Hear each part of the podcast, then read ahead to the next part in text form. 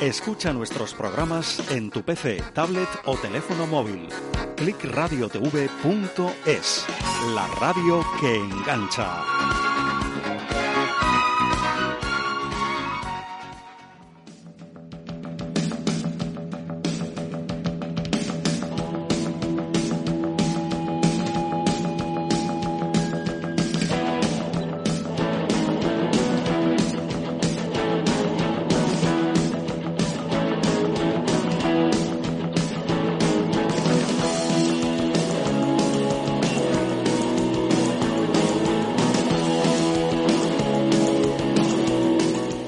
Buenas tardes amigos, ya casi noches, os habla Borja Gutiérrez Iglesias, estamos en Click Radio TV, exactamente en las calles de Madrid. ¡Arrancamos!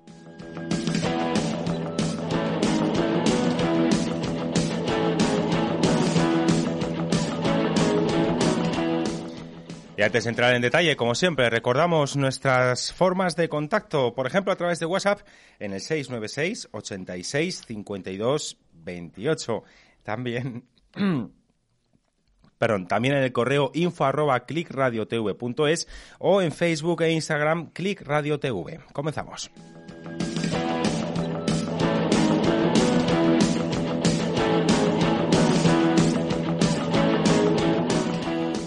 Buenas tardes, buenas noches, amigos, amigas, amigues, que no quiero que nadie se sienta ofendido. Pedro Sánchez lo llamó el Le Pen de la política española y definió sus palabras como racistas y xenófobas, excluyentes y antieuropeas. Ya se ha encontrado con él. Sánchez y Torra. Torra y Sánchez. Hay tantas versiones del actual presidente del gobierno español como del culebrón bolivariano entre el ministro José Luis Ábalos y la peligrosa Delcy Rodríguez. Sánchez nunca es el mismo. Sánchez, pero Quintorra es el de siempre sigue siendo el activista hiperventilado que desprecia a millones de catalanes impuros. Atrapado en la retórica de los años 30, sigue al margen del siglo XXI. Habrá que concederle, al menos, el título al político menos relativista de Occidente, monismo puro y, sobre todo, duro. Sin embargo, sus circunstancias sí han cambiado.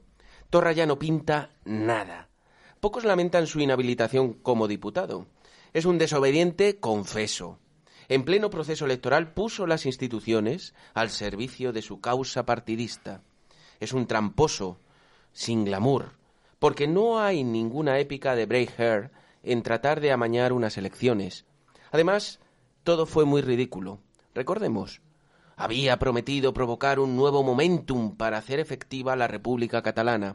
Y finalmente, toda su rebeldía fue mantener su pancarta en el balcón del Palacio de la Generalitat, un mísero día más. Lo justo para pasar a un retiro dorado. Un tipo listo, una jeta de hormigón armado. Torra es el vicario amortizado. Ni los apoltronados de Waterloo lo ven ya como un activo.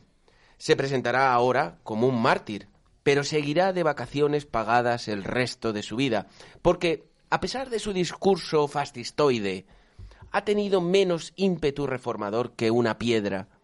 Como él deseaba, ha sido el presidente de la Generalitat menos autonomista, pero no porque se excediera en el uso de sus competencias, sino porque ni tan solo las ha ejercido.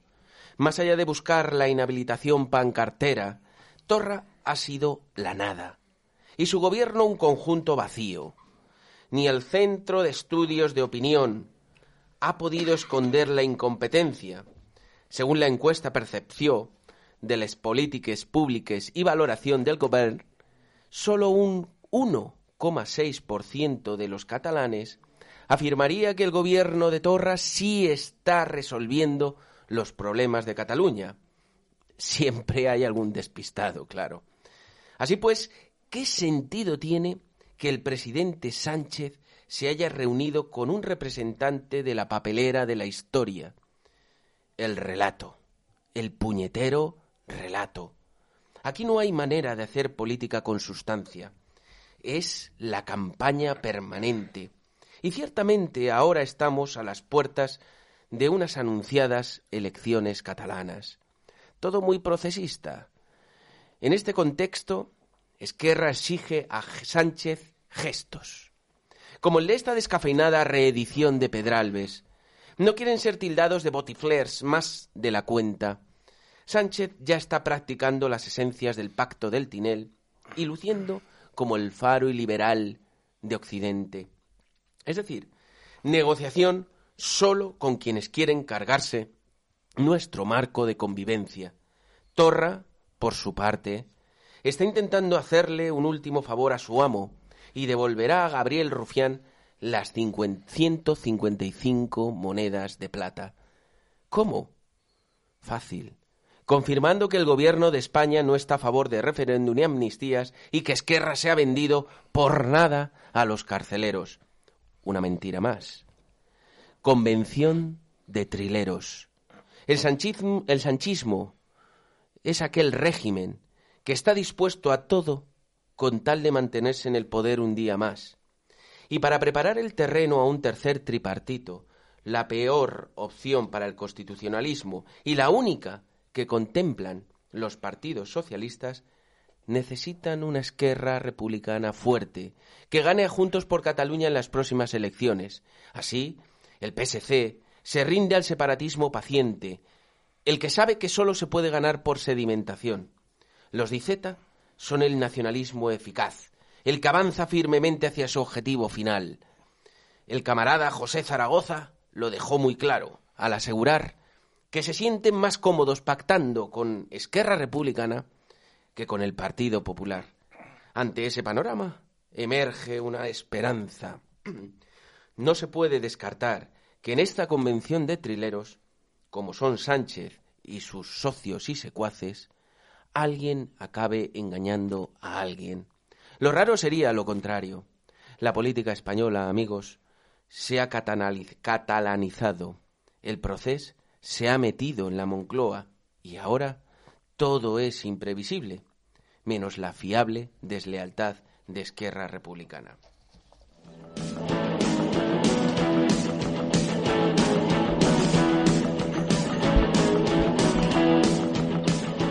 Pues sí, una noche más nos encontramos todos aquí juntos en las calles de Madrid, hoy para disfrutar del conocimiento y la cercanía de dos personas que ocupan unos puestos muy relevantes, uno en la sociedad civil y otro como parte de la Administración. Por un lado, nos acompaña Roberto Rodríguez Manzaneque, experto en inversiones, profesor de economía y otras muchas facetas que iremos descubriendo en los próximos minutos. Y Jaime Peral, alcalde del municipio madrileño de Navas del Rey. Queridos amigos, este es vuestro espacio. Así que poneos cómodos allá donde estéis, en el trabajo, en el coche o en casa, porque os invito a que pasemos juntos la próxima hora hasta las 10 de la noche.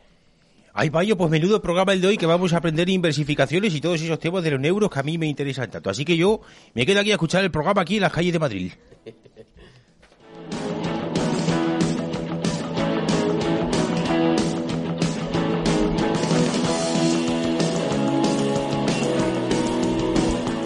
Pues lo dicho, lo prometido es deuda y ya tenemos aquí en nuestro estudio, los que estáis viendo, viéndolo por Facebook Live, eh, os recordamos además que podéis mandar mensajes al 696-865228, mensajes de WhatsApp, con las preguntas que, os surjan o a través de Facebook Live de las entrevistas que vamos a tener hoy. Más que entrevistas yo diría que son tertulias, ¿no? Porque al final lo que pretendemos es que esto sea algo ameno, cercano y que resuelva dudas o, bueno, pues que ayude en cualquier caso a la gente a mejorar en su día a día. Roberto, buenas noches. ¿Qué tal, Borja? Pues primero encantado de que estés aquí, porque para nosotros es un placer, un honor tener a una persona de tu, que ahora voy a describir brevemente tu, tu labor diaria, pero para nosotros es insisto, algo muy especial tener a un personaje con ese perfil técnico tan importante como es el tuyo. Muchas gracias a vosotros. Muchas gracias porque, oye, cuando un amigo te dice venta al programa de radio eh, que yo se estaba ya siguiendo, pues yo encantado. Pues sí, decíamos que Roberto, eh, bueno, es experto en economía, ahora nos dirá un poco, nos, nos abrirá un poco los ojos a muchas cosas, ¿no? Aparte es escritor, él es CSO en Brand Rock, lo he dicho bien más o menos, ¿no? Sí, Brand Rock. Brand Rock. Brand Rock. Fundador y además eh, participa eh, de manera muy proactiva en el programa El Quitamiedos de Libertad FM. Es profesor de economía eh, del Business School y lleva además más de tres lustros. Un lustro son cinco años, vamos a recordarlo por si acaso. Sí. Eh, más de tres lustros en una unidad especializada de inversiones y pensiones de Mafre. Pero sobre todo decía que es escritor también, porque esa sapiencia, como decía un amigo mío, no se puede quedar encerrada solo para unos pocos, ¿no? Y eso pues hay que hacerlo público. Acaba de, de estrenar, vamos a decirlo así, ¿no? O publicar un nuevo libro. Cuéntanos acerca de tu, de tu nuevo libro, Roberto, ¿en qué consiste? Pues eh, algo muy muy sencillo. El, Porque- el- el título se dice es Jubilación. Eh, es una llamada a Jubil, acción. Jubilación, todo seguido. Es decir, como decir, oye, ponte en acción, porque el día de mañana, desgraciadamente, vamos a tener menos pensiones.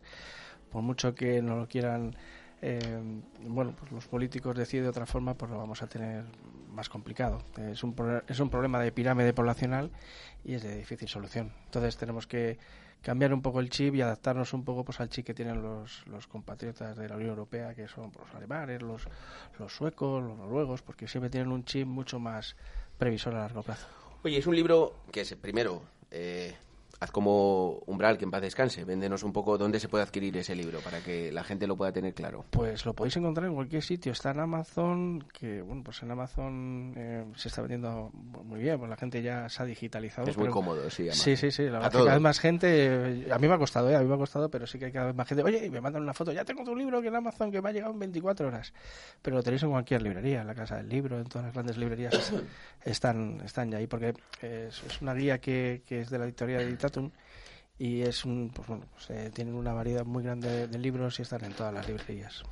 Porque em, es un libro que ahora vamos a preguntarte un poquito más por él, pero sobre todo es un libro que habla sobre las pensiones, pero habla sobre las pensiones eh, de una manera muy técnica o podemos decir que cualquiera se lo puede leer y entender un poquito más, mejor no solamente el sistema de pensiones que tenemos hoy en día, que imagino, yo lo tengo, pero todavía no he podido leérmelo, pero eh, no el sistema de pensiones que tenemos ahora mismo, sino qué nos espera a las generaciones futuras, no solo a las que están ya ahora inmersas en el... Porque recordemos que una de las cosas que la gente, y esto ya es cosecha propia, pero que la gente no ha tenido presente a la hora del sostenimiento de las pensiones en España, es que quedan muy poquitos años para que el baby boom que hubo eh, a finales del- de, de- de los años, eh, o sea, primeros de los 70, vamos a decirlo así, se conviertan en jubilados. Se Sí. conviertan en jubilados. Y eso no sé si España está preparada. Roberto, ¿hablas de esto? No estamos preparados. No estamos preparados. Mira, de hecho, eh, eh, si tú ves el gráfico del- de la deuda de la seguridad social, verás que eh, siempre los cuando está, pues en este caso siempre ha estado el PP en el poder, pues va solucionando los problemas que van dejando lo- el resto de cuando ha pasado el PSOE por el, por el camino. Es decir, empiezan a gastar, empiezan a gastar, empiezan a gastar y luego, pues efectivamente, pues como en cualquier eh, economía, pues cuando tienes un déficit muy grande, pues lo único que te puedes encontrar y una deuda muy grande es que algún día dejes de pagarlo. Entonces, afortunadamente, bueno, pues eh, el PP tradicionalmente pues ha tendido un poco pues a aliviar las las bueno, pues las dudas que había. ¿Qué ocurre? Pues con el corte que ahora mismo tenemos en el partido, los partidos políticos están en el poder ahora, pues como tú bien has dicho antes, pues bueno, pues la verdad es que ya las medidas económicas pues van un poco en el sentido contrario de, de lo que te dice la, la racionalidad. A ver, porque esto no consiste en ser agoreros. Pues el otro día en una comida me decía una persona, tú tranquilo, porque yo llevo escuchando, era una persona que estaba muy cercana a la, a la edad de jubilación, yo llevo escuchando que no va a haber pensiones y sigue habiéndolas. Vale, yo puedo comprar ese discurso, pero es que las circunstancias en España han cambiado mucho. Sí, Eh, tenemos un, eh, estamos bajo una economía de mercado, es decir, co- eh, es verdad que, que muy supervisada por los cánones y por los regímenes europeos, de la- los patrones, vamos a decirlo así, de Europa, pero dejan todavía un cierto margen a la locura, vamos a decirlo así, ¿no? Y hay cosas contra las que ni Europa ni España puede luchar, y son la natalidad, la inmigración, el baby boom que hablaba yo. sí. Es decir, cosas que son vienen vienen dadas y que es muy difícil luchar salvo que tengas planteamientos previos. Ah, lo que no puedes negar es la máxima, como hacía en su momento Zapatero, diciendo que estábamos en la Champions League y diciendo que aquí no había ningún tipo de crisis, estábamos metidos ya de una manera galopante y sumidos en un desastre, ¿no? eh, nuestros padres tenían de media pues, casi tres hijos, eh, más o menos. Y, qué nos pasa a nosotros? Pues tenemos un hijo, no llegamos a 1,4 hijos por, por pareja. Sí, que yo siempre he pensado que, que es el el 0,4 sobrante del 1. Efectivamente. Si es como el chiste de una oreja o no, no lo sé. Yo, cuando, cuando me reúno con, con, varias personas, pues uno me dice, pues yo tengo tres, otro dice, yo tengo uno. Y, yo digo, la media te la saco porque yo tengo cero. Soy el que tira hacia, hacia abajo. Entonces me sale, siempre que nos reunimos tres, cuatro amigos, siempre sale. Entonces, ¿qué ocurre? Pues que hay una pirámide poblacional que te está amenazando. Eso un demógrafo o un experto del INE lo sabe desde hace siglos.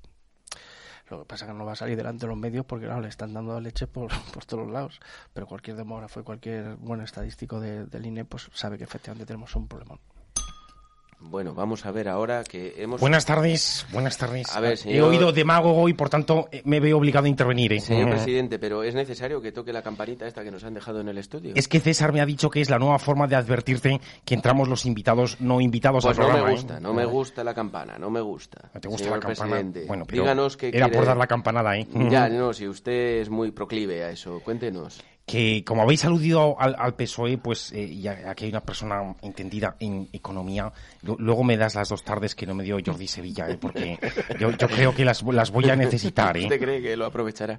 Sí, pero has hecho muy bien antes. Yo, yo, yo lo intento, yo, yo lo intento, ¿no? Pero has dicho antes lo de, lo de la Champions League de la economía. Gracias por recordar mi maravillosa gestión, Borja. Sí, podría haber dicho que eres un eh, encanto, ¿eh? Que la tierra no es de nadie, sino del viento, pero eso, mira, no ha venido a colación. qué bien te sabes mis grandes éxitos Borja, por favor, me, me encanta. pongo todos los días con un poquito de música. Hay una frase que dijiste una vez que era la desaceleración de la desaceleración acelerada. No sé, fue una frase histórica que, era evitar de cualquier forma de decir, mira, que la estamos cagando, estamos entramos en recesión. Ahora que ya ha pasado tiempo, te cuento, la, te cuento el porqué, ¿no? Es que ese día Jordi se había pasado un poquito con determinadas cosas y me lo puso mal en los papeles, ¿eh?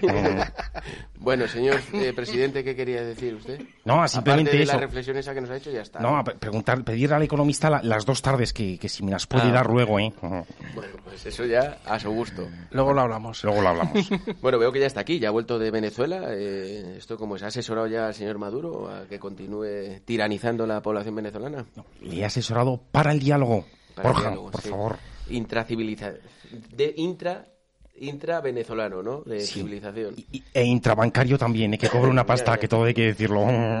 Bueno, pues volviendo a la, a la conversación, eh, eh, Roberto, mm, decíamos que efectivamente los expertos en el INE deben saber que nos vamos abocados a, un problema. Mm, ¿Tú crees que esto se resuelve con una convocatoria, como parece que ya empiezan a abogar, el Pacto de Toledo famoso y demás?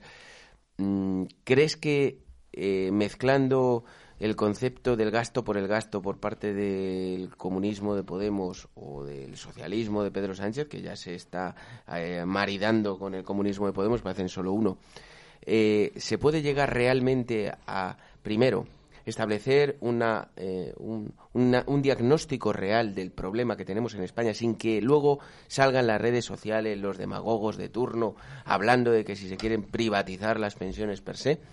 Y podremos llegar a conclusiones que realmente sostengan este sistema que parece que por mucho que a mí me dijera el otro día este señor, un señor con una cierta reputación, que no iba a pasar nada. Yo creo que es que no es la misma situación que hace 30 o 20 años.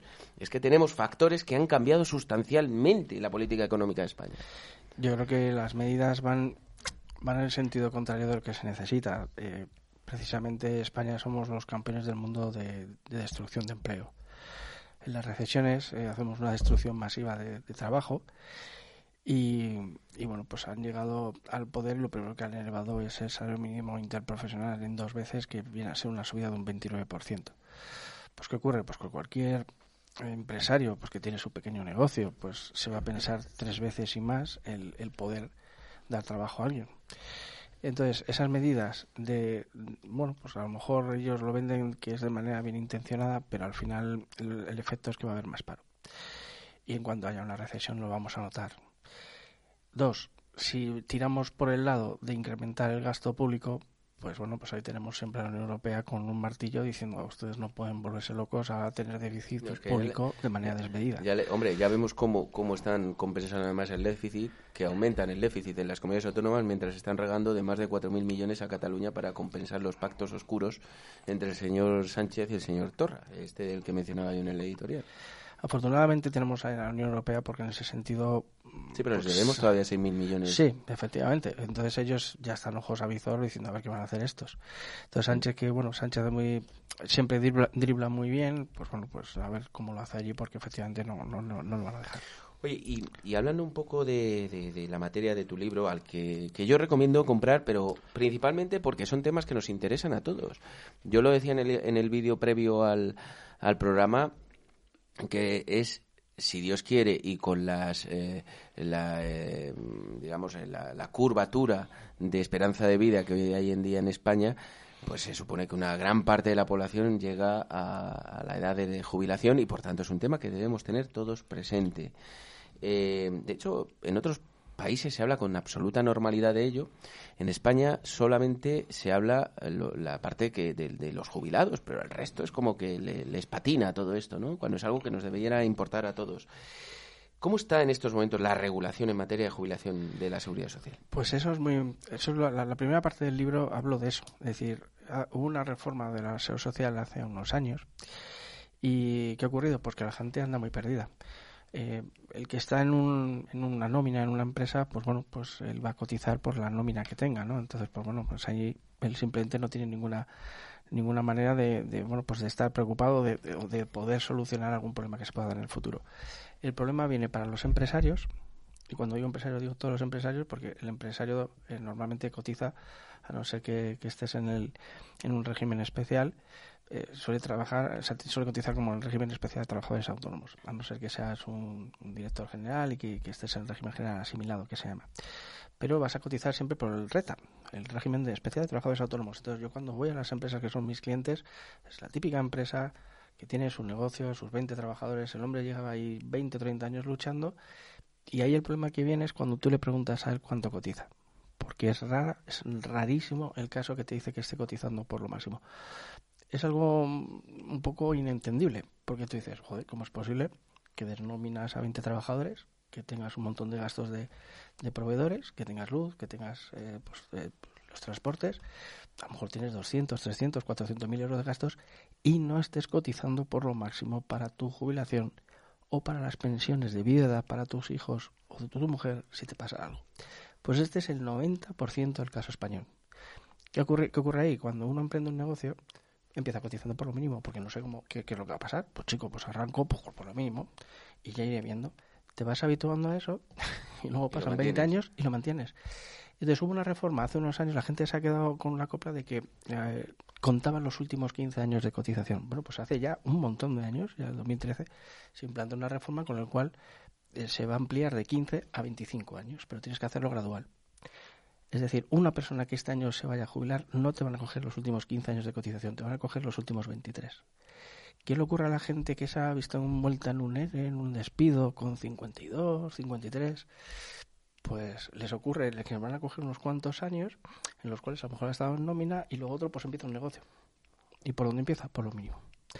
Entonces, eh, la gente no sabe si me subo, si no me subo, si dejo de subirme o qué puedo hacer.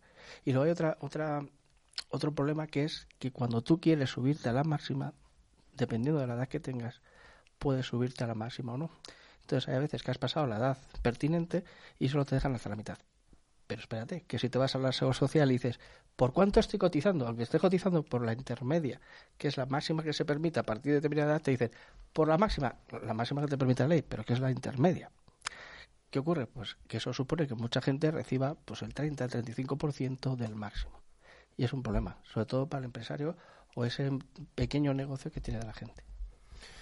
Qué barbaridad. Pues la verdad es que es muy interesante porque tú crees que, y por continuar al hilo de esta reflexión, que la verdad eh, mucha gente seguro que lo desconocía, ¿tú crees que hay algún sector que esté menos protegido en esta regulación? ¿Algún sector? Eh, siempre será autónomo. Y cuando digo el autónomo, el empresario, ¿eh?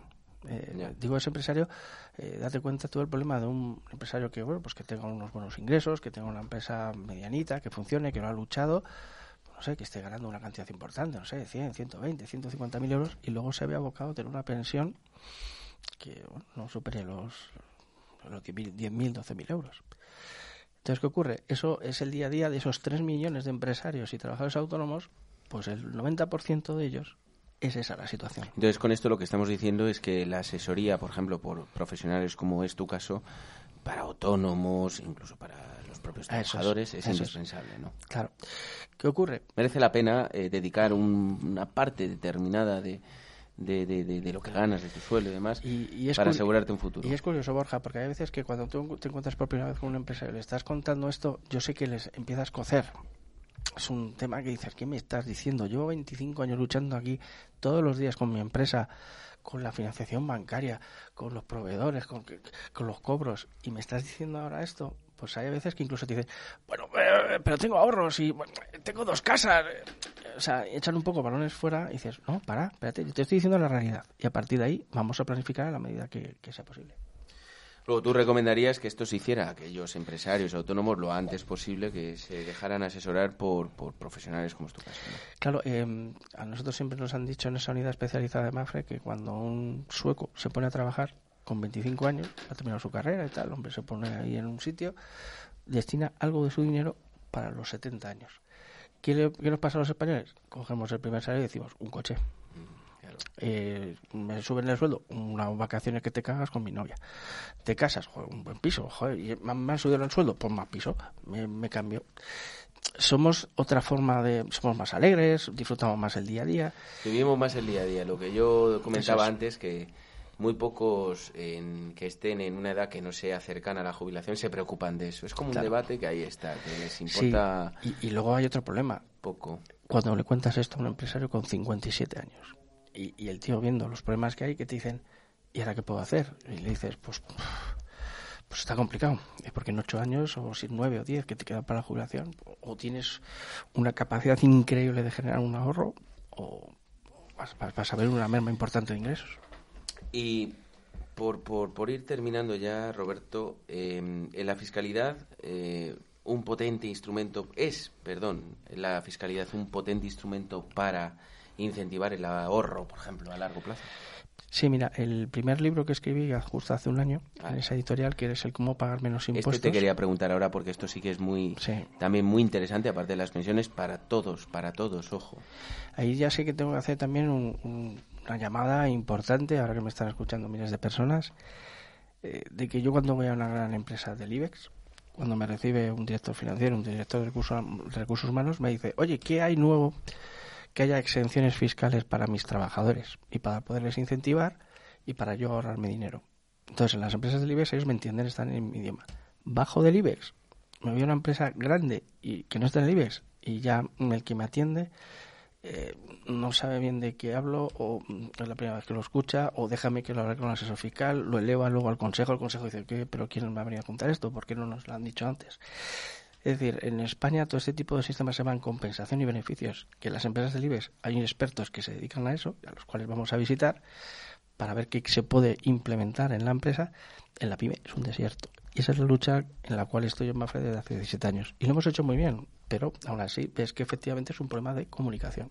¿Qué recomendarías mm, antes de, que nos des tres pinceladas para cómo pagar menos impuestos? Entiendo principalmente a las empresas, pero bueno, si vale autónomos, teniendo presente que es el principal tejido empresarial de España, pues también es muy interesante. ¿Qué recomendarías a nuestros oyentes, por ejemplo, para para que tengan unos ahorrillos y que, y que quieran destinarlos para un futuro mejor. Eh, inmuebles, planes de pensiones, carteras de acciones, fondos de inversión. ¿Qué recomendarías? Eh, tú lo has dicho en el libro, lo, mm, en el libro yo lo pongo. Es decir, al final la, gente lo que hace es generar un patrimonio a través de las diferentes posibilidades. Vienen varios inmuebles, bien tengo cartera de acciones, de fondos de inversión, de ahorros, eh, planes de pensiones al final lo que se, de lo que se trata es de explicarle al cliente eh, cuáles son las opciones, qué ventajas tienen desde el punto de vista patrimonial de dejar la herencia a los hijos, eh, sobre todo la repercusión fiscal, y que él decida en función de sus gustos, en función de su perfil, pero que por lo menos tenga esa información. Es decir, la información al final, como siempre decimos, es poder. Entonces, un buen asesoramiento y que me digan las opciones para yo poder elegir y decir, oye, pues mira, a mí esto sí está bien, pero a mí me gusta esto y esto. Bueno, ya estamos. A la otra buena vez. tarde que Bueno, estamos aquí llegando, nos pero- estamos sentando y nos estamos asesorando. Pero a ver, Juan de Dios, no he escuchado antes lo que le he dicho yo al señor No, no lo he escuchado porque yo, yo acabo de llegar ahora, la yo no lo he campanita. ¿En qué hora hemos dejado aquí la campanita? Pero si, que- si queda muy bien, es para avisar. Bueno, Juan es, de Dios, para avisar. que estamos terminando, Eh, Juan de Dios. ¿qué Estamos le terminando. Yo le quería preguntar aquí al payo qué son eso de las acciones, qué, qué pinta tiene, que nunca las he visto y eso, eso se habla mucho. Y yo le quería preguntar si yo las puedo vender ahí en el puesto con los malacatorios y esas cosas. ¿Cómo vas a vender las acciones en el puesto? Pero vamos a ver, Juan Es que no sé cómo son, nunca las he ¿Cómo puedes visto. hacer esas preguntas? Porque me lo diga el payo, que es el que sabe. Todo eso ya está muy digitalizado, ¿eh? O sea, ¿Eso que es adido entonces? ¿Se lo hace adido así con digital? eso, es con el dedo. ¿Y si se con el dedo. Bueno, Yo, yo tengo también un consejo para no pagar impuestos. a ver, Juan de Dios, sí, no, miedo me da tu consejo, ya Eh, sé por dónde va a ir. Que yo no pago ni uno, payo. Por eso lo digo. Todo en efectivo. Que no quede rastro. sí. Bueno, Roberto, ya para terminar, em, tres pinceladas muy rápidas y breves. ¿Cómo podemos pagar menos impuestos? Y que no sea por el método de Juan de Dios, por favor. Pues, ¿cómo pagar menos impuestos? Pues, por favor, llámenos a Brand Rock, eh, les visitamos, les decimos las alternativas para que desde la empresa lleguen a un acuerdo con sus Pero trabajadores, con algunos que Repite otros. bien cómo te pueden llamar, porque a lo mejor la gente no lo ha oído bien. Sí, brandrock.es, brand de, que terminado en D, rock, todo seguido, punto es, con el número de teléfono 686-948-998. Roberto Rodríguez Manzaneque, un experto como pueden haber ustedes escuchado, aunque no hemos eh, era para dedicar dos horas continuadas a, a la, a la economía de escala, no solamente la pequeña, sino a gran escala también. Pero sin lugar a dudas, eh, uno de los mejores asesores para que eh, si tenemos unos ahorros o incluso si no tenemos y queremos pagar menos dinero, podamos hacerlo con total tranquilidad. Roberto, muchas gracias. Ha sido todo un placer tenerte hoy aquí con nosotros. Igualmente, Borja, Un placer y un saludo. Hasta, hasta próximas ocasiones que tendremos queráis. más oportunidades. cuando queráis. Y hoy, bueno, pues como decía, tenemos no solamente la presencia de Roberto, sino que además nos va, nos va a acompañar eh, nada más y nada menos que el alcalde de Navas del Rey, porque, bueno, pues vamos a tener esa visita virtual a un municipio aproximadamente unos 50 kilómetros de Madrid, pero con muy buen acceso por la 501. Es una autovía que te deja desde el centro de Madrid prácticamente en el centro de Navas del Rey.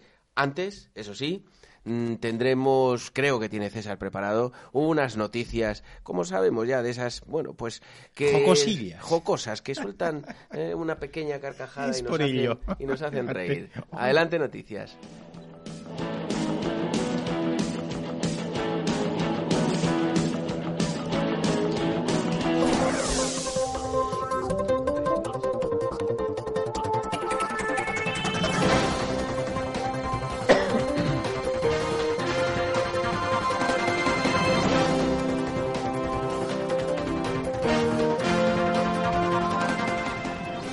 Y comenzamos nuestra sección de noticias graciosas. Y es que la primera de ellas dice así: un hombre hospitalizado tras haber ingerido un estimulante sexual para toros antes de una cita, como lo oyen. Los hechos han ocurrido en la ciudad mexicana de Veracruz. Un hombre que planeaba mantener un encuentro sexual con una joven de 30 años compró un fármaco empleado en ganadería para estimular a los toros antes de que inseminen a las vacas.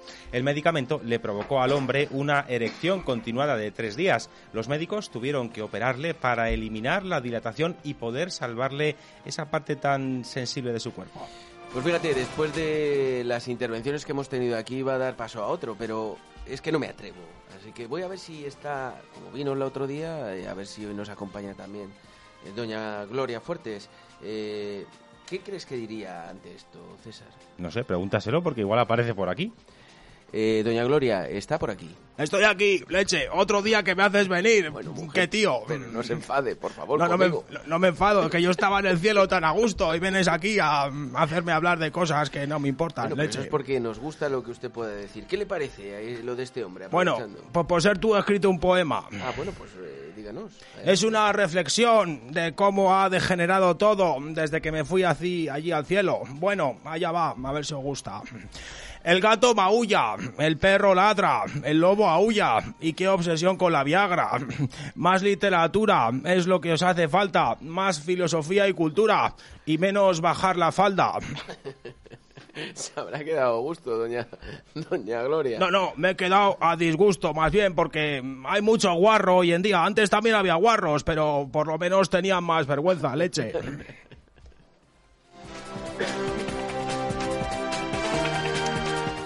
Bueno, y después eh, de esta intervención, la segunda noticia de- del día, y es que, bueno, una persona la ha liado en un entierro por tirar la corona hacia atrás para ver quién será el siguiente. Los hechos ocurrieron en un municipio de la provincia de Cádiz tras el fallecimiento de un hombre de 84 años. Todo transcurría con la normalidad propia de cualquier otro funeral, tanatorio, traslado del féretro a la iglesia, en donde se ofició la correspondiente misa y posterior desplazamiento de los restos mortales hasta el cementerio en compañía de familiares, amigos y vecinos del difunto. Lo que nadie se esperaba es que un nieto del fallecido, en aras de ayudar a los empleados de la funeraria, descolgase una de las coronas ancladas en la parte lateral del vehículo fúnebre y lanzase hacia atrás, lugar donde se encontraban los asistentes, a la vez que chillaba, ahí va esto, a quien le caiga será el siguiente y que se note que estamos en CAI, que no pare el humo que tanto gustaba al Yayo. Absortos y estupefactos por la incongruencia de lo sucedido, les dio tiempo a apartarse a todos, teniendo que sujetar a un hijo del fallecido cuando se disponía a agredir al osado nieto ante ese comportamiento. Claro, Madre mía, no puedo parar de reír. España está muy mal. es penny different, moja. Esto eh, no se merece otra cosa que un comentario ya que ha intervenido antes de Juan de Dios. Juan de Dios, ¿qué te parece el sentido del humor de este hombre? Ay, pues que no es ni el lugar y el momento. Vamos a ver, con un muerto delante hacer bromas, eso me lo hacen a mí en un funeral por un muerto mío y yo al payo lo mola a palos. Eh, por favor, Juan de Dios, pero no seas extremo. Ay, pero qué termo ni qué gaida. No, termo no, extremo. Te- yo también te digo termo, es que a veces hablas ahí en payés y no te comprendo, payo. Yo también te digo tremo. Payés es otra cosa. En payés. Payés. En payés, el lenguaje de los payos. Yo hablo en calor, tú hablas en payés. Vamos a ver si nos entendemos. Además, siempre me censuras cuando vengo. No, no te censuro. Ay, con el Te payo. inventas las palabras y ya llevas mucho tiempo aquí como para que ya, ya hemos entrado en una sinergia tuyo. Yo, yo ya te he explicado muchas veces, querido Borja, que yo hablo a, a mi modo. Vale, vale. Tú, tú me entiendes, ¿no? Tú me entiendes. Yo te entiendo. sí. Pues si tú me entiendes, déjame expresarme a mi modo, que es como yo me expreso. Venga, vale, pues Ay, con el payo. empieza. Bueno, lo que te decía, que qué que, qué termo ni qué gaitas. Vale, tú ven a hacer collas con un familiar mío de cuerpo ausente y ya verás la que lío. Un respeto a los difuntos. Bueno, y hasta aquí las noticias de actualidad de esta semana, Borja.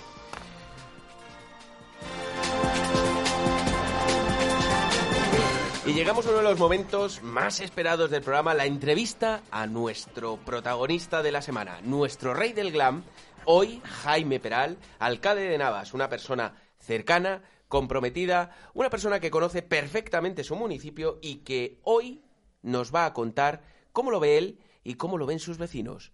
Nuestro rey del glam, Jaime Peral, alcalde de Navas del Rey.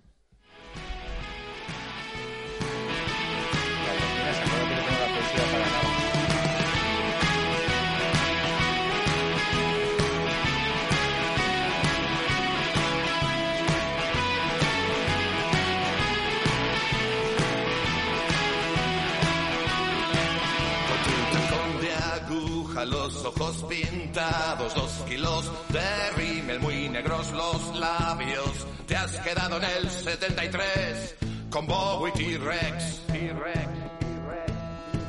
Hombreras gigantescas, glitter en el pelo, esmalte de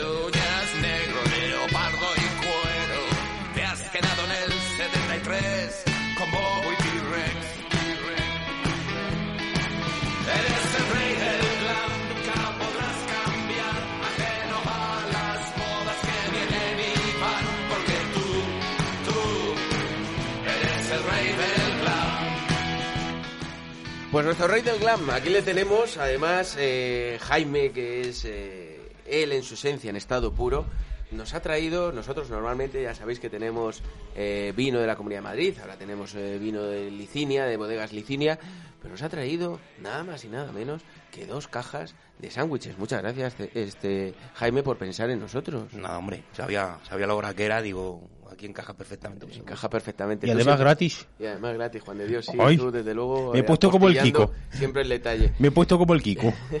Sí, es verdad, con tantos personajes como somos aquí, pues eh, se han quedado escasas las dos cajas. Bueno, ¿y yo qué culpa tengo que hubiese traído más el payo? ¿Yo qué culpa tengo? Vamos a ver. Jaime Peral, alcalde de Navas del Rey. 13 años de alcalde, ¿no? Más o menos. Año más, año menos. 13, 13, 13 no llega a los 13 todavía, pero... ¿Y, y- y a ti con 13 años qué te queda por hacer, Jaime? Pues yo entré en esto con 32 añitos. eh, Pues ahora, estás, en- ahora en- se ha notado el paso del tiempo. ¿eh? Sí, sí, la verdad me estoy descuidado físicamente. Tengo que salir a andar, pero no, no encuentro el momento. Y la verdad que pues había una serie de inestabilidad en el, en el ayuntamiento y, y mucho enfrentamiento político, se llegaba al tema personal y, y bueno, nos juntamos cuatro amigos tomando, tomando ¿cómo se hacen las cosas en Muy- España? muy de España eso. Tomando un, un- un vino y dice, y, pues nos presentamos nosotros y para hacer lo mejor que lo están haciendo tampoco hay que, que saber mucho de esto. Y claro, dijo las palabras mágicas uno, dice, no hay huevos. Y aquí llevo 13 años. Y con ganas de mucho más. La verdad que al final, al final la, la- el, Hay, huevos a más claro, al final, al final el volante de, de un ayuntamiento, de un vehículo, de que es una cosa que no saben muchas veces eh, nuestros amigos de la derecha, eh, que el volante le lleva a alguien. Entonces eso de decir, no, esto es neutral, nosotros somos más papistas que el Papa y el volante pues lo dejamos para... No, el volante siempre le toca a alguien. Entonces, si usted no le toca, lo va a atacar otra persona. ¿Qué es lo que sucede? Pues que, que yo me fío de, mí mismo. Entonces, em, llegará el momento, hombre, que lleguen generaciones nuevas, que llegue cuatro años que al final esto va quemándote y, y entre gente nueva. Pero que, que esa inquietud que, que yo tuve en ese momento con, con mi gente y con gente joven, eh, pues llegará el momento que venga el relevo y será dentro de tres años. Pues probablemente, no lo sabemos. ¿Qué ha cambiado en Navas, en, es- en Navas del Rey, en estos últimos años, Jaime? Bueno, nosotros llegamos hace 13 años, la verdad que, que estamos, eh, yo personalmente también estoy muy agradecido al gobierno de, de Esperanza Aguirre, yo coincidí con ella pues dos legislaturas y la verdad que se, le- se le explicó bien la situación del municipio. Eh, yo le decía en broma, yo a mí me gusta mucho los chistes, mucho en broma, pero la verdad que son expresiones que quedan. Se puede tirar una persona aquí hablando una hora, pero como no, no, no contacte, no mm, parece que no ha, estado. Entonces yo le decía a Esperanza, digo, Presidenta, el- la crisis eh, se produjo en Navarra del Rey, se ha ido extendiendo, pero el epicentro eh, somos nosotros. ¿Y qué te decía la Y presidenta? todas esas tontunas mías a, a ella le, le- le llegaban, la verdad que era el, el alcalde más joven de, en ese momento de, del Partido Popular y, y- y la verdad que bueno, se le explicó y de manera progresiva, topé con buenos consejeros, eh, consejeros muy comprometidos, directores generales muy buenos, muy resolutivos. Eh, no digo que ahora no lo sean, yo todavía no conozco ninguno, pero a lo mejor hay alguno. Y, y- Veo que ahí hay crítica y pullas, ¿no? no, porque es que no puedes ir a contarle a un director general un problema y que te vengas a casa con seis. Digo, ¿y quién me mandará a mí de venir aquí? Entonces, ellos tienen que tener claro que, que cuando un alcalde se acerca a contar un problema, hay que tratar de buscar una solución dentro de, de las posibilidades. Entonces, bueno, vamos a... a- empezamos eh, con, con, con ese, esa tranquilidad, con las cosas claras y bueno, durante, durante estos años se han ido haciendo muchas cosas, se han solucionado problemas y, y poquito a poco vamos avanzando. Buenas Bueno. tardes, buenas tardes a todos. A ver, eh, Joyas, ¿no estabas... Secas está en la, en la fase de los Sí. sándwiches, Me pero lo ¿no he puesto estabas Tron. criticado esto? El Juan de Dios me ha dejado pocos sándwiches, es muy mamón, ¿sabes? Sí. Pero bueno, yo he pillado los que he podido. Vamos a ver, que tengo aquí a... Yo quiero que me presentes al Grey, alcalde. ¿Ah? Eh, sí, tú no eres alcalde de Navas de Grey. Pues yo creo que me lo presentes. Del rey, Del Joyas, libre. del rey, ¿Cómo no del grey. ¿Pero ya me estás tocando? Pero vamos a ver, Borja. No me hagas como Juan de Dios. Tú me has llamado antes y me has dicho que venía aquí el pavo del Grey, ¿sabes? Y yo quiero conocer al Grey, este famoso de las 50 sombras y las cosas. Yo, Joder, yo, yo te puedo, yo te puedo decir, si te sirve de anécdota, yo en mi despacho sigo teniendo a- al rey Juan Carlos. Y claro, la gente entra y lo ve y dice, ¿y este hombre qué hace aquí? Digo, no me termino de fiar de, de, de Felipe. O sea que de Greina. De grey, Es, mi rey, entonces yo, yo tengo un amigo que trabaja en Casa Real y me dice, digo, cuando hace algunas gestiones suyas laborales, dice, y le pregunto yo, digo, ¿pero con qué rey has ido? Y me dice, me mira a los ojos y me dice, ¿tú has escuchado que se haya muerto? Digo, ya no digo nada más. Y no te voy a decir una cosa, pisa. Señor Guerra, pero usted interviene por el artículo 33, bueno, como hace normalmente el socialismo, ¿no? Yo dejé España- Interviene lo que quiere y cuando quiere. Vamos a ver, yo dejé España que no la conoce ni la madre que la parió, pues no voy a dejar este programa que no lo va a conocer ni la madre que la parió. Vamos a ver. Borja, pilla, eso, eso es así. Yo, mm, al alcalde, yo simplemente le quiero recordar una cosa, que una constante de la historia de España.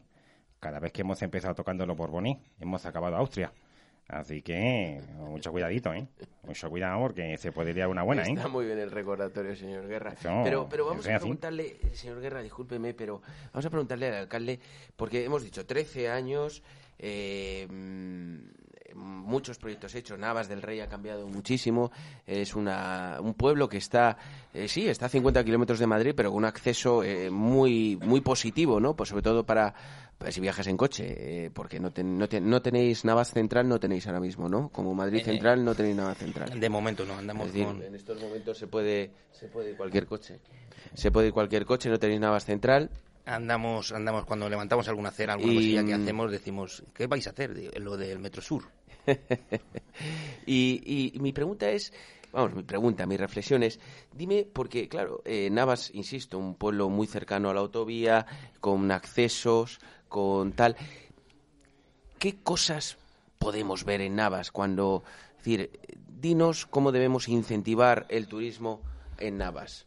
Mm, Bueno, yo creo que Navas del Rey es un, un, un- un sitio ideal para un fin de semana. Eh, un día pues, se queda escaso, pero un fin de semana pues, yo creo que es, que es ideal. mm, Que se puede hacer eh, eh, en días sueltos, pero tampoco tenemos para más. Sí es cierto que pues hace unos años cuando entramos eh, eh, había muy poco, entonces bueno, hemos ido haciendo un tejido, un tejido eh, turístico, se ha ido potenciando eh, a, la par, se ha ido potenciando la hostelería y bueno, tenemos unas visitas muy chulas. Recordamos que Navas del Rey es un pueblo ribereño del río Alberche que suministra eh, de agua a, medio Madrid. Es el gran desconocido, siempre se habla de otros pantanos, pero el pantano de San Juan y el pantano de Picadas eh, están ahí a la sombra, pero meten muchísimo agua a Madrid. O sea, todos los vecinos de Majadahonda, Las Rozas, Alcorcón beben de, de nuestro río Alberche.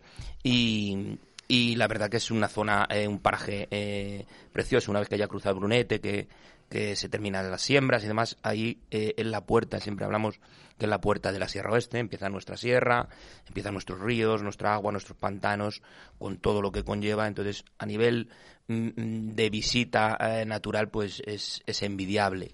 Eh, a cerquita de Madrid, la gente coge el coche, se va a una casa rural, resulta que tiene tres horas de desplazamiento y luego tres horas de vuelta otra vez a Madrid. Aquí estamos hablando que es media hora, en 35 minutos, se pone, se pone uno en Navas del Rey por una carretera eh, fantástica, hecha por doña Esperanza Aguirre Gil de Viedma. Y, Te veo muy cercano a Esperanza eh, Aguirre. Es que jamás, jamás le podemos dar las gracias que, que de, de todo lo que nos ha ayudado. Jamás. O sea que yo siempre que tengo una oportunidad, eh, aunque le pesa mucho, es que Pero, no pero tú no escuchar, llegaste a ver el lince ese famoso. eh, el lince, bueno, un- un- me tenéis que traer un día para explicaros en qué consiste los ecologistas en este país. Porque, porque recordemos, y discúlpame un momento, Jaime, recordemos que uno de los mayores eh, éxitos de vertebración en la Comunidad de Madrid fue la 501, el desdoblamiento, el convertir la 501, que era una carretera de atascos interminables, convertirla en una autopista, en una autovía, mejor dicho, de tal forma que los atascos se han terminado, pero no se pudieron continuar las obras porque alguien dijo que había visto un lince. Es más, hubo una denuncia por las obras realizadas cuando precisamente lo que ha hecho ha sido vertebrar todos los pueblos que están colindantes a la 501 y hacer que fluya el turismo, entre otras cosas, hacia el pantano de San Juan y hacia todos aquellos pueblos, como el caso de Navas del Rey, que son pueblos pequeños, que les ayuda al estar a pie de una autovía. Tú Hay- entonces no viste el lince, ¿no? Hay otro dato más importante que es, eh, que es el tema que es una ratonera. No es que cojas atascos, es que la carretera es una carretera de muchísimo tráfico y que había un- dos o tres sitios eh, que son las rectas de Quijorna para adelantar exclusivamente y la gente se jugaba literalmente la vida en esas rectas. Sabía que tenía un camión y lo tenía que pasar porque no tenía otra oportunidad de adelantarle hasta, hasta, hasta 20 kilómetros después. Entonces la gente se jugaba la vida. Ibas de frente y veías, eh, no me ha visto. No, no, te veían, pero, pero esa, eh, el llegar de trabajo, esa inquietud, esos despistes, esa, no, si llego, bueno, eh, teníamos un montón de choques frontales y eran mortales. O sea, raro era el mes que no había un choque y, y víctima mortal eh, 100%. Y claro, víctima mortal, mortal de Navas del Rey, de Chapinería, de Colmenar del Arroyo, de San Martín de Valdeiglesias. O sea, que conocías perfectamente si dejaban los hijos eh, eh, y, en qué, y, y en qué situación se quedaba. Entonces, eh, el tema de seguridad era, era brutal. ¿No fue ahí donde cuando hicieron las obras no cogieron cacao de gato común y dijeron que eran del INCE para intentar pararlas? ¿No fue en ese caso de la Son lo- M521? los ecologistas que dicen el los alcalde. ecologetas, Eh, más bien, ¿no? Eh, Besa? la gente tiene que saber que cada infraestructura que se hace en este país hay un- una serie de medidas compensatorias al medio ambiente que es lo que eh, buscan estos grupos ecologistas. O sea, la manera de eh, sobrevivir o vivir es a base de, de- crear eh, esa inquietud, sea con el lince, sea con el lobo, sea con, con el topillo cabrera, sea con la ah, mariposa urubú, eh, y, y- viven de, esa, de- de ese, de ese cuento. Pero eso es para un programa entero. ¿eh? Sí, es- Puedo- es, para un programa entero, efectivamente, porque además eso lo conocemos mucha gente y la estafa que se produjo con eso. Eh, tengo aquí a la señora Fuertes, doña Otra Gloria. vez el tío, qué Eh, pesado. no, pero si usted me ha dicho antes que quería dedicarle una poesía al alcalde de Navas del Rey. No, yo te he dicho que la escribo porque tú me la has pedido, que no es lo mismo, Borja. ¿Qué carácter tiene esta Claro, señora, por Dios? Nada más estoy desentrenada, que ya allí en el cielo ya no escribo nada. Vamos a ver. Pues no, oye, le ha salido un pareado estupendo. Sin haberlo intentado. La- Claro. la- las malas costumbres. Bueno, voy allá en honor al invitado. Qué tío este, vamos a ver. Navas del Rey. Bonito pueblo para conocer, con restaurantes de buena ley y un pinar que hay que ver. Es un pueblo bicentenario y su patrón es San Eugenio. El alcalde saca la capa del armario para celebrar las fiestas con ingenio, que yo desde arriba lo veo todo, alcalde. Sí, sí, sí. Ahí Que sacas Sí, la porque- capa, jodido. Sí, doña Gloria, la verdad es que tiene usted razón, porque yo al alcalde le he visto con su capa española muy elegante en evento. Ahí estamos, hemos tenido este, este año y todavía seguimos en el año del Bicentenario y, la verdad, bueno, que se ha celebrado pues un poco to- por todo lo alto, se ha aprovechado para hacer cosas que, que no teníamos todavía eh, en estos 200 años. Navas del Rey no contaba con un himno, no contaba con, con una serie de, de cosas O básicas. sea, habéis sido en Madrid y vosotros los que habéis hecho un himno en el Eh, Bicentenario. efectivamente, don Florentino y nosotros. Y, y la verdad que, que bien, que ha funcionado bien y, y eso, que tenemos muchas cositas, tenemos eh, un centro de fauna dentro de, de los zoos de Madrid, hay, hay dos o tres, bueno, pues uno de ellos está en Navas del Rey. Eso quiero que me digas espe- especialmente dos cosas muy singulares de Navas del Rey. Eh, una, el... trata de resumirlo de la manera más breve posible porque quiero hablar de una tercera que también es conveniente. El centro de fauna y sobre todo el museo de la Guardia Civil. Bueno, pues el museo lleva creado hace dos años, es un museo eh, todo relacionado con el Guardia Civil, tiene... eh, el espíritu que tiene es que todo lo que hay allí son cosas usadas, no es nada nuevo que nos mandan desde, desde la administración para que se exponga, sino mm, cada uniforme, cada vehículo, cada aparato tiene una historia. Entonces, pues es muy bonito pues tener pues el único uniforme a lo mejor de, un, de una persona eh, fallecida en un acto terrorista o, o, mm, o los, los aperos, no sé cómo se denominan, de, de los perros que han mm, localizado una serie de, de, de explosivos, eh, se- actuado en salvamento, actuado eh, por todo el resto de Europa. Entonces, bueno, es un... ¿Qué horario tiene para incentivar a la gente que vaya? eh, estamos de, eh, de miércoles a domingo, de mañana y tarde, de 9 a... de 10 a 2 y de 5 a 8. Entrada gratuita. Se unen Bueno, eso de que hay un museo de la Guardia Viril, Bueno, vamos a ver a quién le Dios. gusta. No, no, es que si está ahí la pereterita, a mí me Sí. dice la calle para no pasar por delante. Bueno, a usted porque ya sabemos que Es que en no fin, le le produce urticaria, pero al resto Claro. de las personas de bien y, Pues a usted, entonces- y a usted debería, porque debe debe usted convertirse en una persona de bien 100%. Claro, no debe como- tener miedo a la ley y al orden. Ahí con el payo, claro, como a ti no te para la Guardia Viril para prendiendo papeles, No, a mí no, si me para, pues a mí vamos claro a ver. que me paran, como a todo el mundo. Como a todo el mundo. Vamos a ver. Y deje ya la campanita, que me está poniendo nervioso con la campanita. Pero si vuela mucho. No, no mola nada. Pa- pa- Parece una nada. de un hotel. Eh, decíamos el Museo de la Guardia Civil, hay que ir a visitarlo, está a la entrada de Navas del Rey, según desviamos de la autovía, entras y a mano derecha, lo tiene, no tiene ninguna pérdida y desde luego yo que lo he visitado puedo decir que es un emblema en la Comunidad de Madrid. Alcalde, Nacional. Mm, y nacional, efectivamente. Muy bien, así ha estado usted muy bien. Usted muy bien. Eh, para terminar, usted no tiene cuenta en el Santander, ¿verdad? No. He intentado pedir un préstamo, pero no. Eh, no me lo dan, sale un chivato. Esto, esto lo menciono, dirá la gente, ¿por qué le pregunta esta cosa tan personal? El señor alcalde tiene un enfrentamiento, un litigio por el bien de los vecinos de su pueblo, mirando sin, sin saber contra quién se enfrenta, que en este caso es Goliat, nada más y nada menos que con el Banco Santander por el paso, eh, el paso a través de una finca, un, un paso, un camino vecinal que tiene cortado la finca y que el alcalde reclama para todos los vecinos de Navas del Rey y que ni corto ni perezoso ha decidido enfrentarse a este gigante. ¿Cómo va el tema? Insisto, cuenta ya sé que no tendrá, porque si no la tuviera, tendría hackeada, pero... Banco Santander es, que es de, es de color rojo, ¿no? Ese, ese. Bueno, es una señal que... Eh, pues eh, tenemos... Que tiene de malo, ¿eh? Tenemos, tenemos un problema, eh, no, no, no yo, no mi persona, sino eh, los vecinos de Aldea del Fresno y Navas del Rey. Eh, Aldea del Fresno y Navas del Rey están unidos por una serie de caminos vecinales eh, y ahora en estos últimos meses se ha adquirido el Banco Santander por un, una deuda o por lo que sea con alguna empresa, ha adquirido esta finca. Es una finca de 1.100 hectáreas, una finca por de casa, un palacete, una finca eh, muy bonita, una finca histórica, eh, eh, regada por el río Alberche, y, y, bueno, históricamente pues hay una serie de caminos que unen los pueblos, eh, con Aldea del Freno y con el resto, como, como en toda España. O sea, no conozco ningún pueblo que no puedas ir de, pueblo a pueblo por camino, eh, por camino. Entonces, bueno, esta finca eh, ha decidido el Banco Santander cortar las puertas, eh, poner unas puertas y cortar el paso, con lo cual eh, nos está impidiendo el paso. Hemos tenido una serie de reuniones y, andamos a, a, a la gresca con ellos. Bueno, vamos, le hemos trasladado un poco todo, le hemos pasado la información de lo que hay, porque ellos alegaban falta de información, que no sabían que ahí había una serie de caminos, bueno, eso lo hemos explicado, le hemos aportado eh, planos, le hemos hecho una presentación, hay un ingeniero de caminos eh, donde la, la ha explicado Nunca exactamente todo. la- la- Nunca la dura- mejor dicho. eh, claro, hemos buscado un técnico eh, para ello y, y bueno, eh, yo creo que lo tienen claro. Nos han dicho que no van a contestar en este mes, en el transcurso de este mes de febrero, pero bueno, esperemos que, que, que lo valoren y evidentemente pues habrán, habrán esos pasos porque no puede ser de otra manera, porque si no nos van a obligar a hacerlo por la fuerza y, y no es plato de buen gusto. Jaime Peral, alcalde de Navas del Rey, un alcalde de un pueblo... ¿Cuántos habitantes tiene Navas?